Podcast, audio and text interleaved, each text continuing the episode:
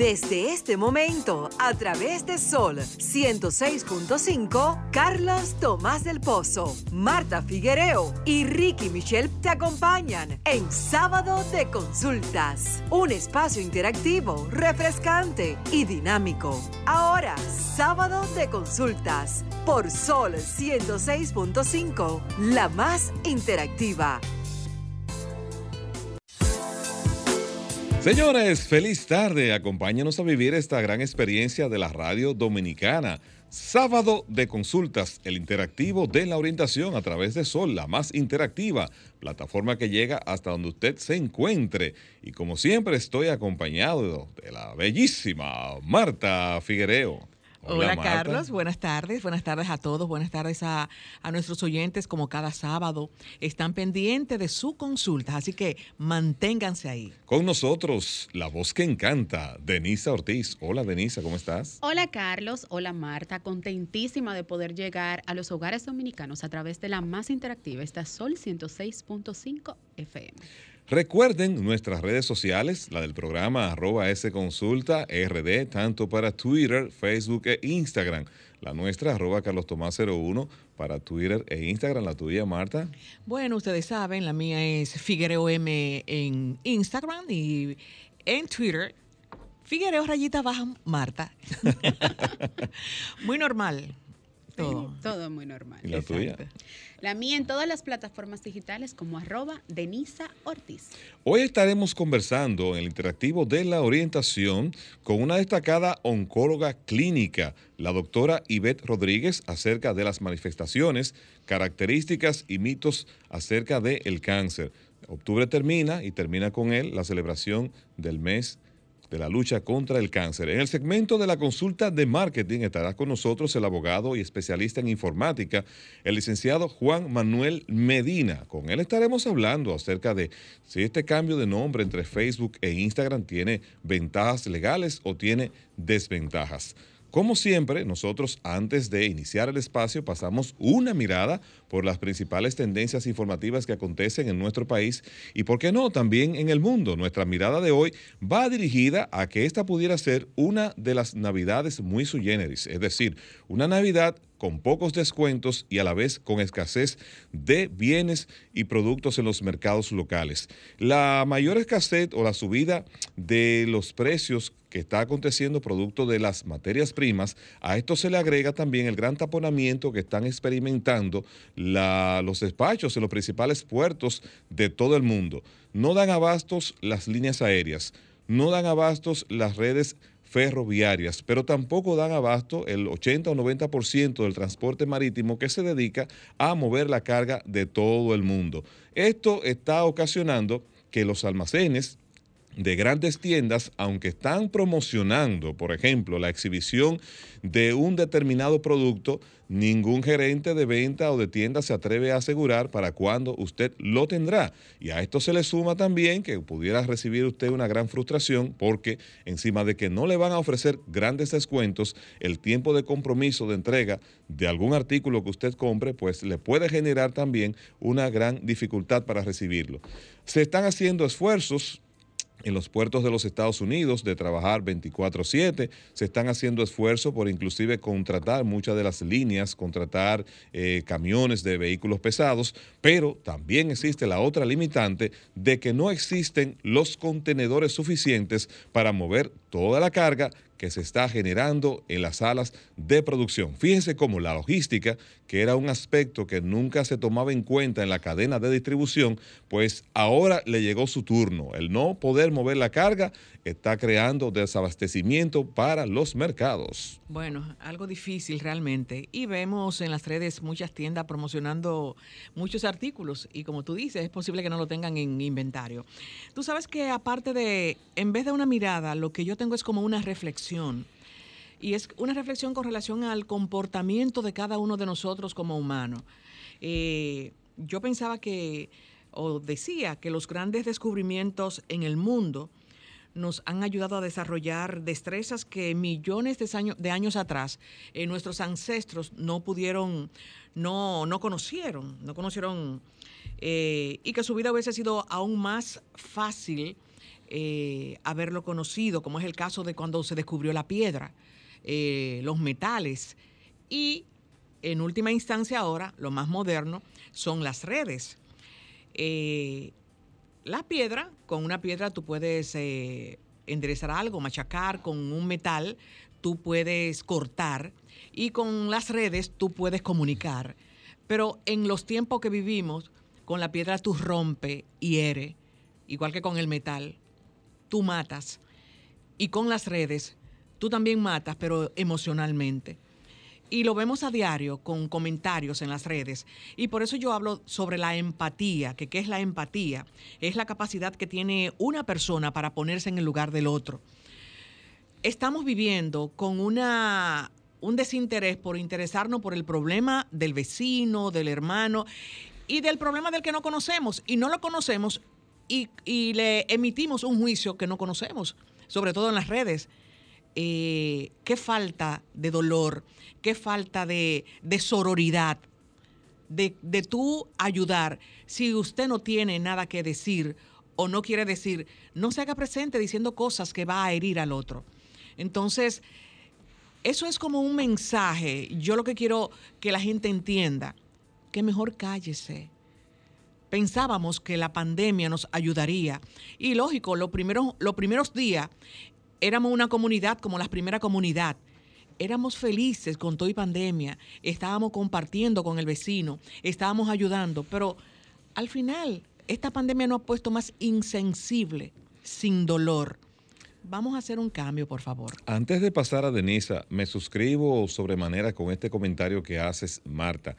Pero no podemos obviar que uno de los factores que está incitando a que este tipo de manifestaciones como miserias humanas lamentables que vemos expresadas en momentos de dolor para algunos, expresadas en redes sociales y ya en algunos medios de poco impacto, por suerte, se debe a que un sentimiento que impulsa reacción y que logra a su vez que un grupo de personas a través de esta plataforma lo esté capitalizando para generar más like y view, es el odio. Y esa falta de empatía sumada al odio expresada ante el dolor ajeno, pues fíjate cómo genera más reacciones que cualquier mensaje positivo de solidaridad que se coloque en las redes sociales y que se exhiba en estas plataformas.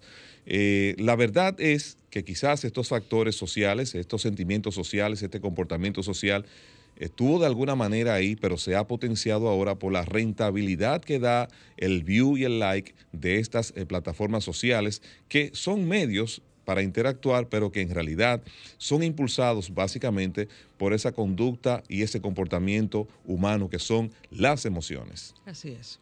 Así es. Bueno, eh, tal como Marta manifestaba tema de redes, hoy les anuncio que Instagram ha actualizado recientemente, para nadie es un secreto que durante estas últimas semanas eh, se, ha, se ha inmerso en muchos cambios dentro de lo que es esta app.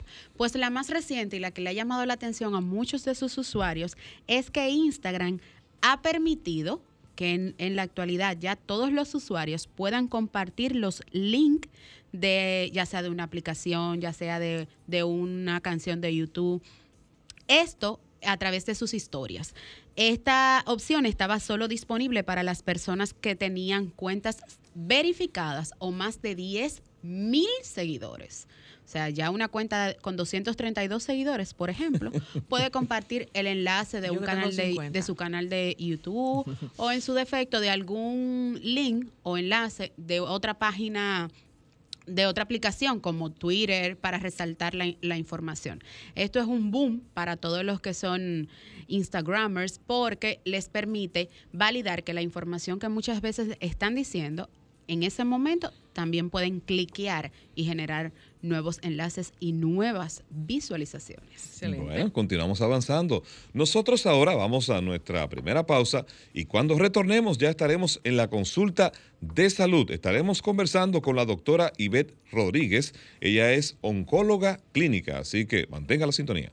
Retornamos al interactivo de la orientación, Denise Ortiz. ¿Cómo anda el clima? ¿Qué ha pasado? Porque estamos viendo lluvia en este momento en la ah, capital lo que pasa es que por eso, Es, por eso es que siempre digo que el mejor país del mundo se llama República Dominicana. ¿En serio? A pesar de la Oficina Nacional de Meteorología anunciar que íbamos a tener un sábado con temperaturas bastante calurosas, pues les cuento que en estos momentos estamos presenciando la incidencia de aguaceros bien fuertes. Todo esto debido a que se persiste, claro está, de que tendremos temperaturas calurosas entre 30 a 33 grados y un viento bastante cálido en lo que es la parte sureste de nuestro país. Pero también la Oficina Nacional de, Meteorología está eh, dándole seguimiento y curso a un área de aguaceros y tormentas eléctricas, justo lo que estamos presenciando, de cientos de kilómetros que, donde se podrían surgir eh, perturbación con movimientos hacia el norte, probabilidad de un 10% aproximado, pasando de 48 a 5 días probablemente. Esto va a estar durante lo que es el sábado y el domingo. Así que vamos a tener nubes dispersas en las, en las mañanas y algunos chubascos dispersos por la tarde. Pero también les recuerdo a todos nuestros amigos que nos sintonizan que deben de consumir líquido, preferiblemente agua, eh, utilizar colores claros, no exponerse a radiaciones entre el horario de 11 de la mañana a 5 de la tarde, porque aunque en otros países estamos en la presencia del otoño con unas hojas muy anaranjadas, Hermoso. hermosas, eh, la República Dominicana, por su incidencia en América Central, estamos ante la presencia de chubascos dispersos y de repente un sol, como hemos presenciado durante toda esta semana. Y que nosotros realmente, eh, que vivimos en el Caribe, debemos utilizar las pamelas, los sombreros. Y muchas veces pensamos que nos vemos ridículos. No, no es para tener una moda, sino es para eh, protegerse, correcto, y, el protector solar. Claro, la radiación ultravioleta que tenemos en la zona nuestra de, incidencia es muy alta y eso afecta a la piel, aunque la gente no se da cuenta en el primer momento, pero se va acumulando ese daño, inclusive en la retina, que uno, eh, los médicos recomiendan a los oftalmólogos que usted utilice lentes de sol y que tengan protección ultravioleta precisamente por eso. Y lo igual pasa en la piel, la gente no, se, no utiliza protectores solares y a largo plazo el deterioro en cuanto a deshidratación y quemaduras es extraordinariamente eh, lamentable. A propósito del clima, cuando veníamos para acá, para la estación, me llamó la atención, la verdad que somos un país insólito con el tema del tránsito. Estaba lloviznando, eso era cerca de por ahí, por la avenida eh, de los próceres, y por el espejo retrovisor veo yo como viene un motorista sin casco, a alta velocidad, y dándose un petacazo de cerveza al mismo momento que conduce. Y yo me quedo pensando, digo, pero Dios mío, las cosas que uno ve todos los días en el tránsito eh, son insólitas. Aparte de estos eh, interminables tapones, también está todas las piruetas y maromas que hacen eh, estos muchachos en estos motores. Bueno, y, si es de motores, también cuando yo me dirigí hacia la estación, me parqueo para ir a, echar combustible. Y veo también asimismo un motor frente a mí, pero él viene dándole al motor, pero él estaba leyendo su celular. Al mismo tiempo. Al mismo tiempo. y, yo, y yo me quedo. Y cuando él choca mi mirada, es lo que hace que se ríe. Yo le digo, cuídate, por favor, cuídate. Y yo digo, y a veces uno cree que los extraterrestres no existen, pero la verdad que, que, uno ve cosas. Igual de, cambia el semáforo a verde, no importa que estén los agentes ahí de tránsito, ellos se meten en rojo, se meten en vía contraria y no, no ocurre nada. Y uno dice, pero ¿y hasta cuándo estaremos nosotros expuestos a esta situación? que Dios lo libre de usted tener una, coalición de tránsito con un motorista a pesar de que él haya violado eh, las disposiciones de tránsito, porque entonces, como él será un lesionado, las consecuencias que tiene usted encima de eso, cuando ese caso llega al Darío Contreras en manos de abogados desaprensivos y familiares, bueno, no quiera usted eh, tener esa, esa desdicha en la capital o en cualquier parte del país. Retornando un poquito, Carlos, a lo que es pronóstico, recordarles a todos los dominicanos que todavía sigan preferiblemente los que tienen alguna condición nasal como sinusitis y alergias, recordarles que estamos todavía ante la incidencia del polvo africano, que por eso en algunos momentos en, en, el día vemos el sol, el cielo parcialmente nublado y como que se ve grisáceo, es justamente a propósito de esto, las nubes están un poco más dispersas y en el cielo se puede verificar como, esa, como ese chispeo entre las nubes y algo que uno ve que dice, pero venga, que está nublado. No, es la incidencia del polvo africano. Así que andar siempre ahí con su antialérgico, el que le haya indicado su médico no ninguno de nosotros, y entonces tomarlo en el momento justo. Increíble como la combinación de polvo y lluvia. Generalmente cuando había polvo del Sahara, porque este polvo africano, este es diferente. Este tiene otro condimento, ¿verdad, Denisa? El, africano. Eh, bueno, parcialmente es lo mismo. Es una incidencia de polvo. Lo único que es un poco más agresivo que el anterior, porque este sí podemos ver completamente como el cielo eh, se torna gris, a diferencia del polvo del Sahara que se tornaba como, como algo como parecía humo en vez de un cielo parcialmente nublado. Bueno, lo que pasa, un condimento ahumado y el de africano tiene un condimento como con cebolla. Vamos a una breve pausa y entonces sí, ya retornamos con la consulta de salud. Estás escuchando Sábado de Consultas por Sol 106.5, la más interactiva. En Sábado de Consultas, consulta de salud.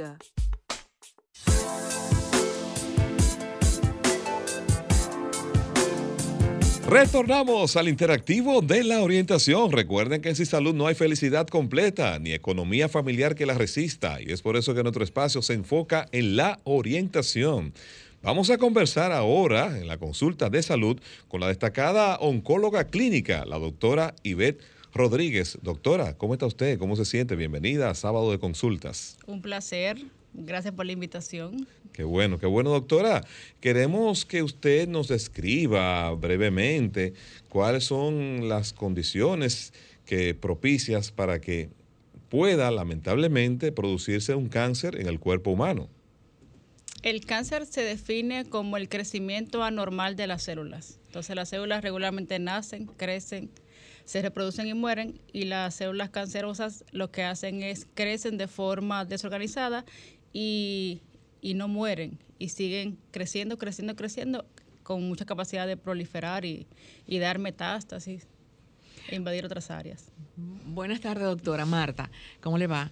Sabes que yo tengo una inquietud con relación a que está diseminado ya por todo, de que si tu mamá, tu abuela, te hacen siempre la pregunta si tu mamá tuvo cáncer, si tu abuela, ¿qué obligación o no obligación necesariamente yo puedo también ganar esa lotería? Porque mis antepasados tuvieron la enfermedad.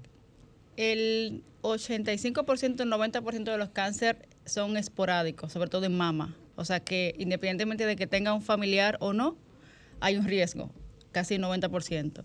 Y solamente el 5 al 10 son eh, genéticos, que hay una predisposición familiar. Entonces, el hecho de que en, la familia no haya enfermedad de cáncer de mama no me protege de que no voy a presentar la enfermedad, porque la mayoría son esporádicos. Yo puedo ser la primera integrante de esa, de esa familia. Partiendo ahí mismo, entrelazado en genética, cómo se produce. Entonces, mi familia no tiene ningún tipo de antecedente de cáncer. ¿Qué me provoca cáncer? Es un, eh, son factores combinados, es multifactorial. Hay condiciones del individuo, condiciones del ambiente y condiciones del comportamiento del individuo. Eh, por ejemplo, una predisposición, una condición es eh, las mujeres que nunca se embarazan, la nulipariedad se llama, tiene mayor riesgo.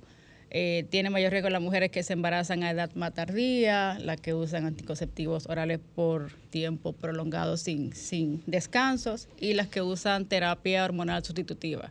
También la obesidad, el sedentarismo, el consumo de alcohol y el consumo de tabaco. Regularmente el tabaco, el alcohol y, la obesidad son como, como un denominador de la mayoría de, cáncer asociado.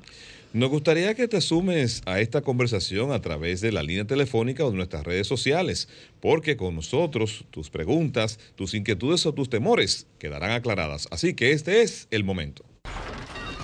Comunícate 809-540-1065. 1-809-200-1065 desde el interior sin cargos. 1-833-610-1065 desde los Estados Unidos. Sol 106.5, la más interactiva.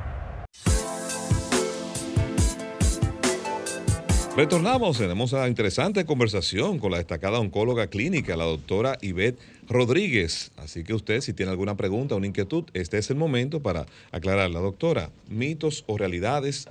Ah, bueno, tenemos este contacto. Vamos a tomarlo y luego le formulo la pregunta. Feliz tarde. ¿Quién está con nosotros en sábado de consultas? Saludos, muy buenas, buenas tardes. Sí, buenas tardes. ¿Quién nos habla? La preguntita. El uso del desodorante y el rasurado es el- la, la incidencia que ha habido en el caso de los hombres eh, para con cáncer en los senos, o sea, en, la- en- en los senos también. ¿no? Ok, gracias por su participación. Excelente pregunta. No, no se ha comprobado que el uso de desodorantes o el uso de rasurado condicione o predisponga a cáncer de mama. Hay muchos mitos alrededor, que si el brasier, que si la varilla, que si me dio un golpe, no, todos esos son hallazgos casuales. Ya con la varilla del brasier se te identificó el bulto, pero no que la varilla te indujo la enfermedad. Igual el golpe. La paciente a veces dice, no, es que me dio un golpe y a partir de, esa go- de ese golpe identifiqué La eh, la, la bolita. Entonces, no, es que fue, ha sido una casualidad que a partir del golpe o a partir del rasurado o a partir del brasier identificaste la lesión sospechosa. Entonces le quiero reformular la inquietud, doctora, con respecto a, un mito, si esto es mito o si esto tiene algo de asidero.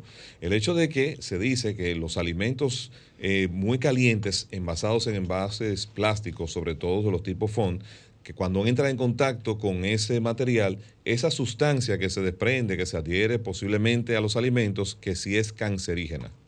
No, no, tampoco se ha demostrado. Eh, una de las cosas que, que se comenta mucho es la parte nutricional.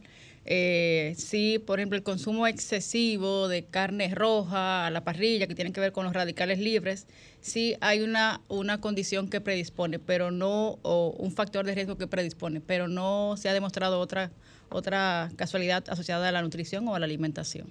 Usted hablaba, doctora, con relación a la que una mujer multiparidora que haya tenido muchos hijos eh, es menos propensa a tener el cáncer, a diferencia de la que no ha tenido, o igual que la que ha tenido mucho tiempo utilizando anticonceptivos. Entonces, ¿eso está demostrado Sí, eh, por es- etapa o con relación a que nuestros antepasados, nuestras abuelas, bisabuelas, parían 12 hijos y que morían de otra enfermedad que no fuera cáncer? ¿O era que el cáncer no estaba tan desarrollado en esa época? Eso está demostrado científicamente en términos de riesgo relativo. La que tiene, no tiene niños tiene mayor riesgo, hasta dos veces, de presentar cáncer de mama comparado con, con la que tiene mucho.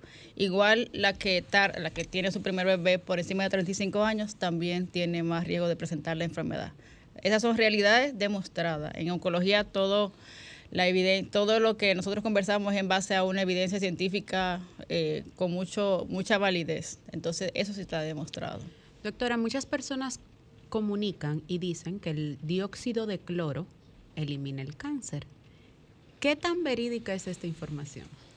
De verdad que, que comentan tantas cosas que, que cada día uno aprende de los pacientes. Eh, no, hemos, no hemos visto, no hemos comprobado, no hay estudios que avalen esa, esa, ese comportamiento del dióxido de cloro que se asocia. Inclusive hay teorías de que el bicarbonato, que de la cúrcuma.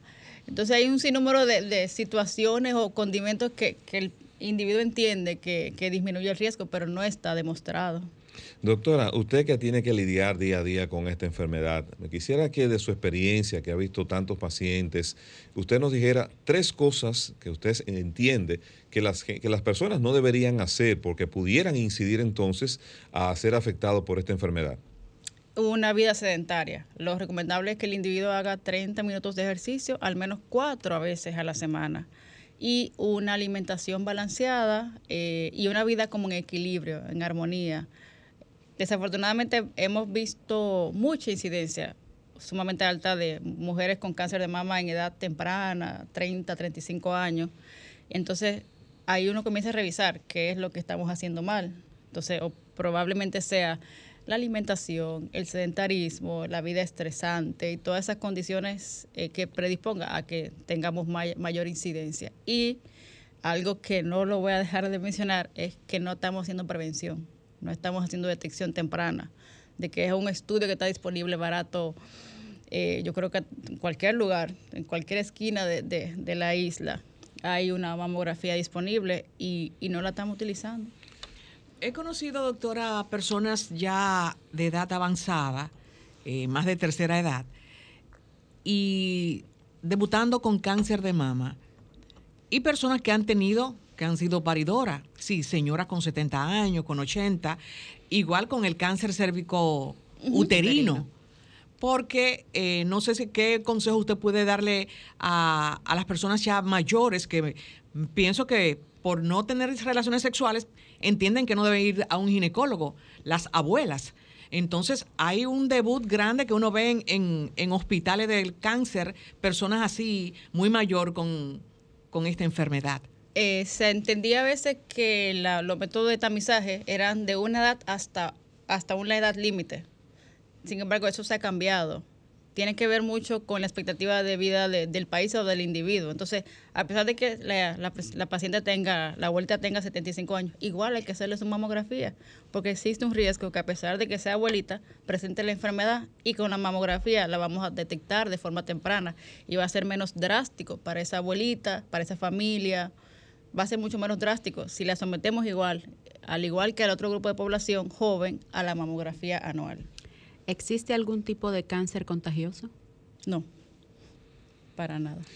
Estamos eh, conversando con la doctora Ivette Rodríguez. Ella es oncóloga clínica. Tenemos un contacto. Feliz tarde. ¿Quién está con nosotros en sábado de consultas? Hola, le habla Elizabeth. Tengo una pregunta. Eh, ¿El estreñimiento prolongado eh, aumenta el riesgo o, o abre camino al cáncer de colon? Ok, entendió la, el estreñimiento prolongado. doctora. Ok, lo que sucede es eh, pacientes que tengan estreñimiento prolongado sin ninguna condición. Por ejemplo, si un paciente tiene estreñimiento y se hace su colono anual y no hay ningún hallazgo, no hay ningún problema. El problema es que a veces hay cáncer de recto que debutan con estreñimiento, que tienen que ver con una lesión ahí y eso como una tubería.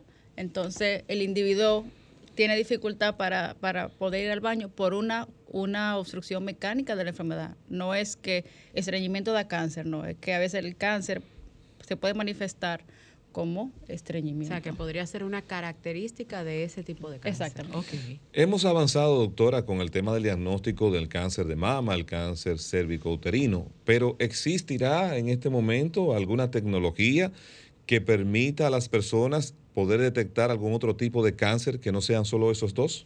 Eh, por ejemplo, la... O sea, detección temprana. El cáncer de piel, el melanoma eh, o cáncer escamoso de piel, se recomienda que, la población vaya una vez al año al dermatólogo para seguimiento de los lunares, de los nevos.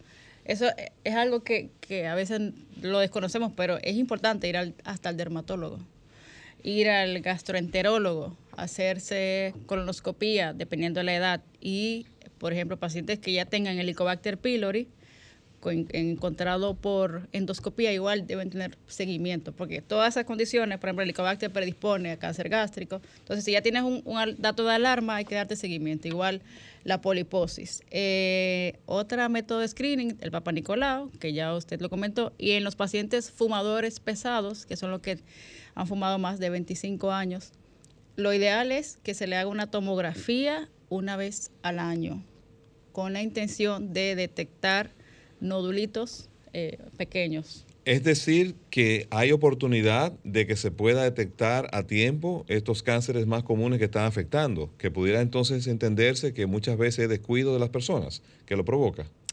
Falta de información. Okay. Falta de información de, de, que existen esas medidas y que son efectivas. Pero con relación a, eh, si sería falta de información con relación al cáncer de Hopkins, porque este cáncer de la, de la sangre, que muchas veces las personas no saben cómo yo voy a detectar que yo tengo este cáncer. No, y, ahí los linfomas, las enfermedades hematológicas eh, son totalmente diferentes. yo soy oncóloga y no veo esas enfermedades, pero las manifestaciones ya se identifican al momento de tener la enfermedad. No hay estrategias como en tumores sólidas para detectarlas. Doctora, mi inquietud siempre ha sido, si hemos tenido tantos avances en la salud, de hecho enfermedades que antes conocíamos como que eran incurables, ¿por qué aún en el mundo, no en República Dominicana per se, no se ha podido encontrar una cura para el cáncer? Mira, lo que pasa es que el cáncer, esas células son como muy inteligentes. Entonces, se identifica un mecanismo para, para detenerla y ellas evaden ese mecanismo y utilizan otras vías. Es como que tienen una forma de comportamiento tan estratégica que, que a veces por eso los medicamentos funcionan, vamos a suponer tres años, y al tercer año ves que, que, la enfermedad se puede descontrolar. ¿Por qué? Porque ellos evaden esos mecanismos, tienen mecanismos de resistencia a esos medicamentos y por eso no se ha logrado encontrar. Paradójico que uno diga como, wow, una célula es más inteligente que la ciencia. Va más adelantada en ese sentido. Doctora, entonces, eh, tanto mirando el hombre como la mujer, ante cuáles señales uno u otro debe detenerse y prestar atención y ponerse en las manos especializadas, por ejemplo, de su, de su profesión. Por ejemplo, lo, los, los, hombres tienen la ventaja de, de, el screening para próstata, que también es disponible, que con un examen físico, que con un laboratorio, en base a un valor se, se puede detectar de forma temprana. Eh, en el caso de las mujeres, eh, por ejemplo, no, no, lo ideal no es esperar tener un signo, un síntoma de alarma. Hay que hacerlo eh, con detección. O sea, 40 años, tu mamografía una vez al año, independientemente de COVID, de no COVID. Igual las mujeres más jóvenes, la sonomamografía o el perfil mamario, dependiendo del hallazgo. Ya si hay una, un bulto, una asimetría, dos mamas que se ven muy diferentes, una como una piel de naranja, tipo celulitis en la, en la mama, hay que acudir de forma más rápida al médico, al mastólogo, a un cirujano, a, a alguien capacitado para, para, para descartar. No, no, uno no quiere crear eh, cancerofobia, porque tampoco es. Sí. Eh, pero sí hay que orientar, porque los pacientes están llegando, las pacientes están llegando avanzadas, a pesar de todo lo que uno le diga. Lo que yo ten, tengo, que me quedé en shock y no sabía que existía, era el cáncer en el corazón, una metástasis en el corazón. ¿Cómo es esto? Y que hay oncólogo, hay cardiólogo oncólogo. De hecho, hay el, el, cáncer de mama da metástasis a pericardio. A pericardio, exacto, de, de mama. Entonces, eh, da derrame pericárdico. Entonces, lo que el abordaje es, obviamente, si es mayor, el, el cardiovascular hace una pericardiocentesis y drena un poco ese líquido pericárdico para evitar tamponamiento cardíaco y esa Y es lo mismo que sucede con el cáncer cuando sube al cerebro, el mismo cáncer de mama que ha cubierto ya parte del cerebro el, es la misma eh, categoría de, de, complicación. El cáncer de mama tiene la desventaja de que dependiendo del subtipo de enfermedad se puede diseminar a hueso, a cerebro, entonces es muy variable su comportamiento. Por eso, de sí. hecho, uno orienta mucho a los pacientes de que algunas dicen, no, porque mi amiga le dieron un tratamiento, a, a, mí me están dando otro. Es que son características diferentes y por eso su comportamiento también varía. Tenemos otro contacto. Feliz tarde. ¿Quién está con nosotros en sábado de consultas? Sí, buenas tardes, Adela. Es para preguntar, ¿cada qué tiempo es prudente hacerse la mamografía? Ok, muchas gracias por su pregunta. ¿Cada qué tiempo es prudente? Una vez al año. Okay. Ya si hay un hallazgo sospechoso, eh, lo ideal es hacerla a los seis meses. Carlos, sí, a través adelante. de las redes sociales nos llegan dos consultas. La primera es, ¿en qué momento del cáncer es necesaria la quimioterapia? Y la segunda que nos llega es si los senos, específicamente en el área del pezón, pueden cambiar de color y que si, si esto se debe a un tipo de cáncer.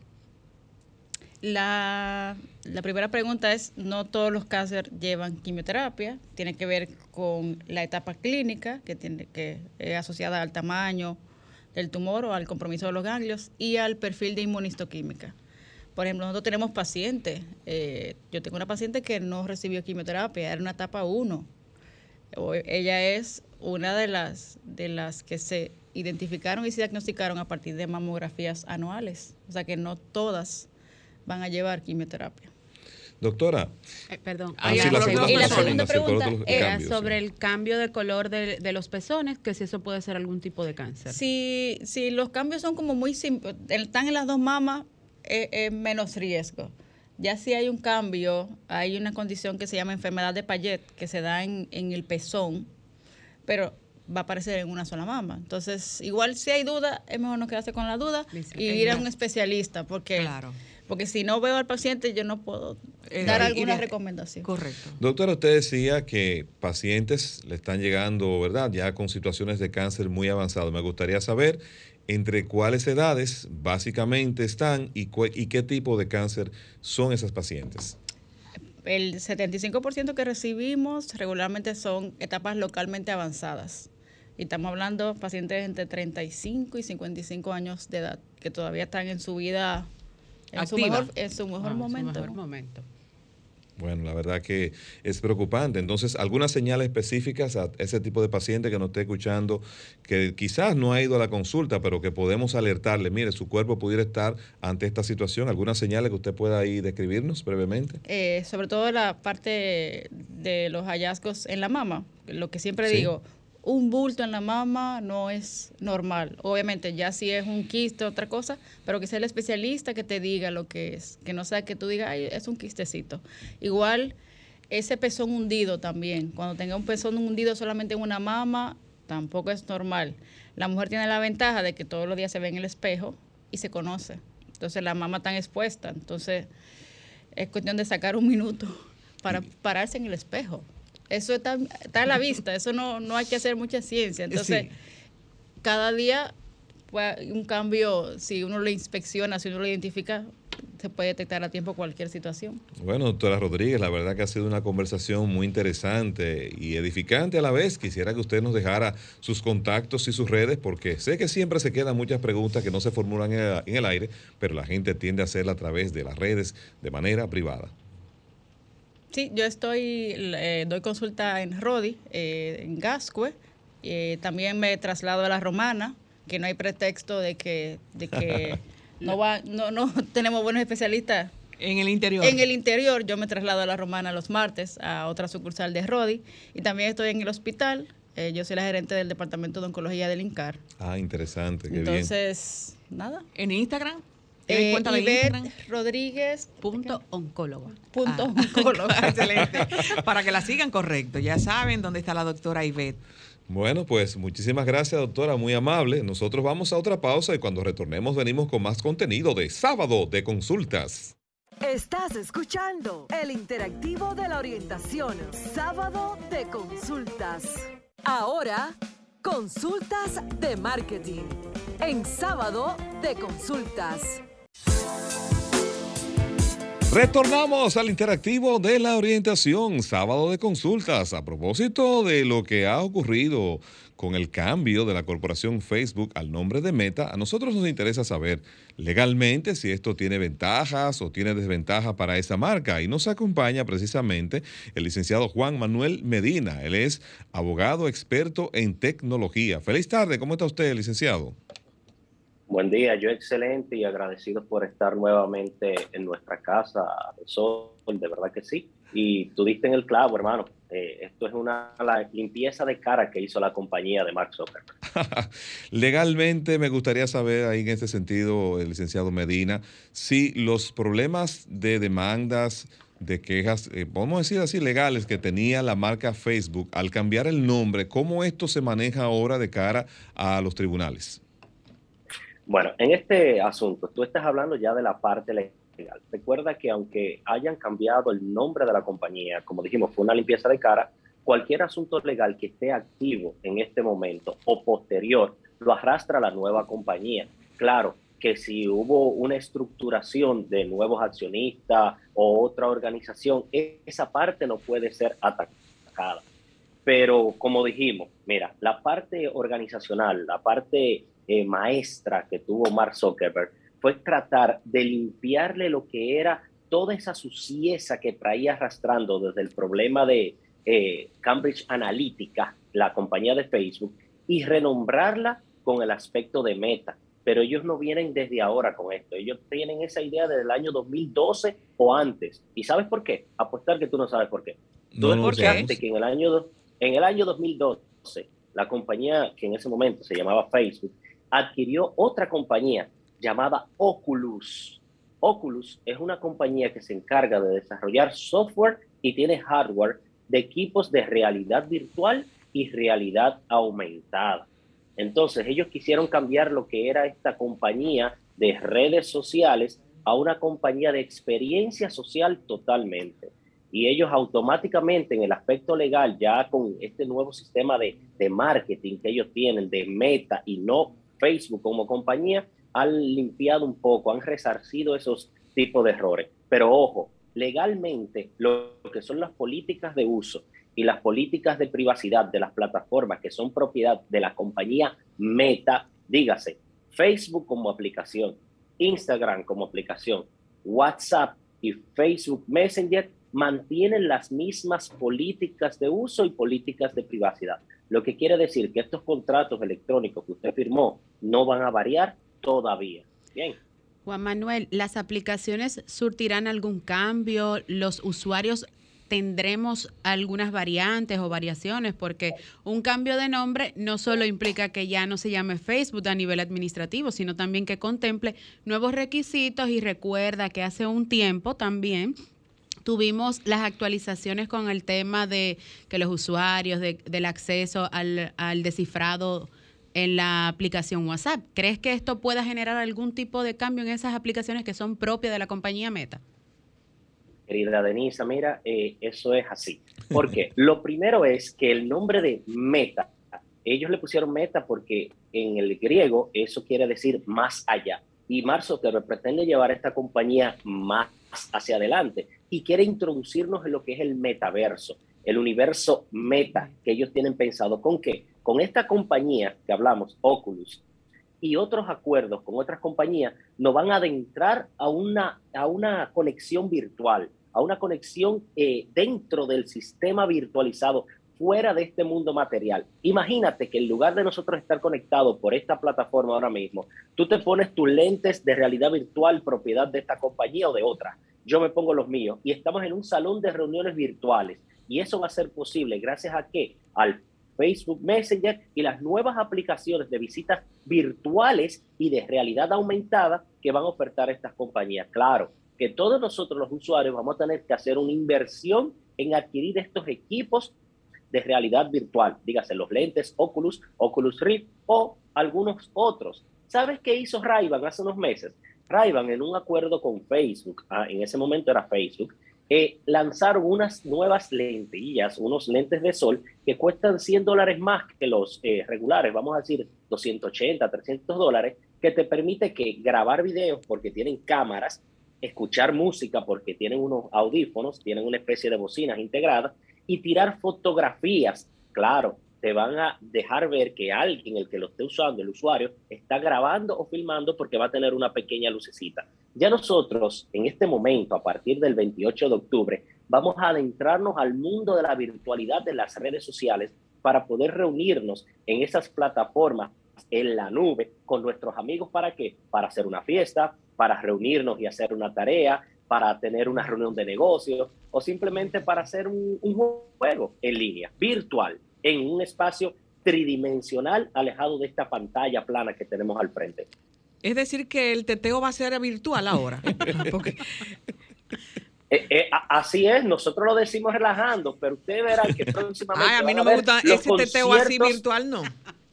Ah, imagínate un concierto virtual, como han tenido todos estos artistas, que digan, entren al grupo eh, de Facebook Messenger en este momento y que todos estemos ahí y estemos libres de COVID, que usted se esté tomando el traguito que usted quiere en su casa sin inconveniente. Eso va a ser así.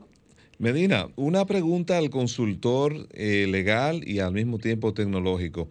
Hay marcas, por ejemplo, locales que son muy fuertes. ¿Tú recomendarías que esas marcas colocaran ese mismo nombre al holding de empresas que están gerenciando? Eh, lo que sucede es algo, mira, mira, hay un punto. Meta, por ejemplo, no pudo utilizar en su propia red social, Instagram, el nombre de Meta, porque ya otra compañía lo tenía y tuvieron que poner en la red social We Are Meta. Y en menos de 24, 48 horas ya tienen más de un millón cien mil seguidores. ¿Qué quiere decir? Que cuando usted está utilizando eh, estas compañías con esos nombres, tienen una vinculación legal y una responsabilidad muy grande. Y usted tiene que tener mucho cuidado con eso. Mira, por ejemplo, en la actualidad, aquí hay cientos de negocios que tienen el logo de la compañía Apple. Ustedes lo deben de saber, de, de lo que desarrolla los iPhone, ¿verdad? Sí, claro. Y ya la compañía Apple está gestionando en República Dominicana para atacar a todas esas empresas que están utilizando sus logos sin autorización, intimándolos con plazos establecidos para que remuevan esos logos y su marca porque no tienen la autorización para usar. Entonces, eso es muy delicado. Juan Manuel, la semana pasada en mi mirada anuncié sobre esta idea que ya tenía el señor Zuckerberg, pero sí ellos mencionaron otro nombre, que no era Meta, sino Horizon. ¿Por qué el cambio? Es lo que dijimos, mira, todas las, las palabras tienen una raíz, ¿verdad? Entonces, cuando ellos analizan meta en el griego, billón, más allá, ir más allá, hubo una de las frases en una de las publicidades en las redes sociales propias de ellos que decía que no esperes algo bueno del futuro o lo que te deparará el futuro, sino que tú puedes, tú puedes cambiar, tú puedes cambiar ese futuro o lo que tú quieres hacer con ese futuro. Y todas esas herramientas que ellos están implementando, están utilizando ahora, nos van a llevar más allá. Por eso el cambio de nombre. Además, acuérdate, el marketing y este entretenimiento de, de, este show, del show mediático, es lo que anima a la gente. Toda la gente estaba sorprendida con que iban a cambiar el nombre de Facebook. Se esperaba que lo iban a cambiar en las aplicaciones. Sí, de pero hecho, las aplicaciones ninguna van a cambiar. De hecho, muchos de los usuarios, cuando salió el sistema operativo 15. eh, la actualización del sistema operativo 15.1 en, en Apple, pensó que esto se debía a que teníamos que actualizar las aplicaciones y que ya Facebook no se llamaría Facebook, sino Meta.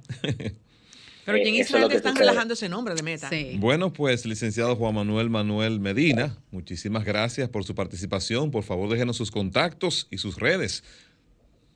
Siempre a las órdenes pueden contactarnos Juan Medina RD en Instagram y ahí están todos mis contactos, ya sea el correo electrónico, el número de teléfono, WhatsApp y demás. Cualquier pregunta o cualquier eh, recomendación pueden hacerla a través de ese medio electrónico. Excelente, muy bien. Pues nosotros, ¿verdad, Denisa? Vamos contigo. Sí, vamos. Gracias.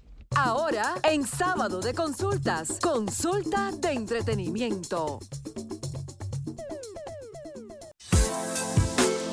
Juan del entretenimiento con Denisa Ortiz. Bueno, el entretenimiento muy cargado. Dame una serie. Todas las personas estamos felices por el anuncio que hizo nuestro querido dominicano, dominico-americano, Romeo Santos. Y es que diciembre, señores, en diciembre tendremos la presencia de Aventura en la República Dominicana. ¿Virtual? No, no. Bueno, bueno, déjenme hacer alusión. No han mencionado fecha ni tampoco el lugar de- del, del concierto, pero era como conversaba justamente hoy con mis amigas y le decía, bueno, señores, si es un concierto presencial, me imagino que no lo van a hacer en una sola función. ¿Por qué?